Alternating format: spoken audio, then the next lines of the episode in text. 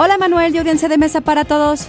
Basada en el musical de 1971, Vaselina se estrenó en junio de 1978 para convertirse en un éxito instantáneo. Estelarizada por John Travolta y Olivia Newton-John, la película recaudó más de 9 millones de dólares durante su primer fin de semana y el soundtrack habría de vender 13 millones de copias tan solo en el primer año. Masterpiece, Your Life. Vaselina es obra de un profesor de arte, Warren Casey, y del publicista Jim Jacobs, quien había sido él mismo un greaser en su juventud.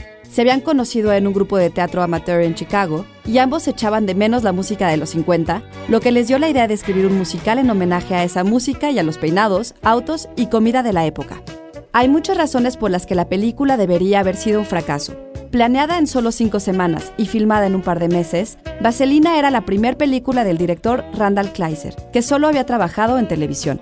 Muchas de las coreografías se improvisaron sobre la marcha y no solo el reparto era muy viejo para interpretar preparatorianos, sino que la estrella era una extranjera sin experiencia.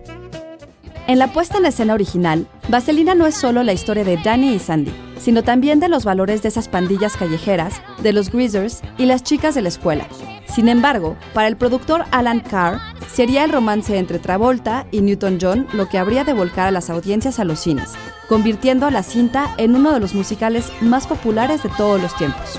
Guión de Antonio Camarillo. Yo soy Ana Goyenuchea y nos escuchamos en la próxima cápsula SAE.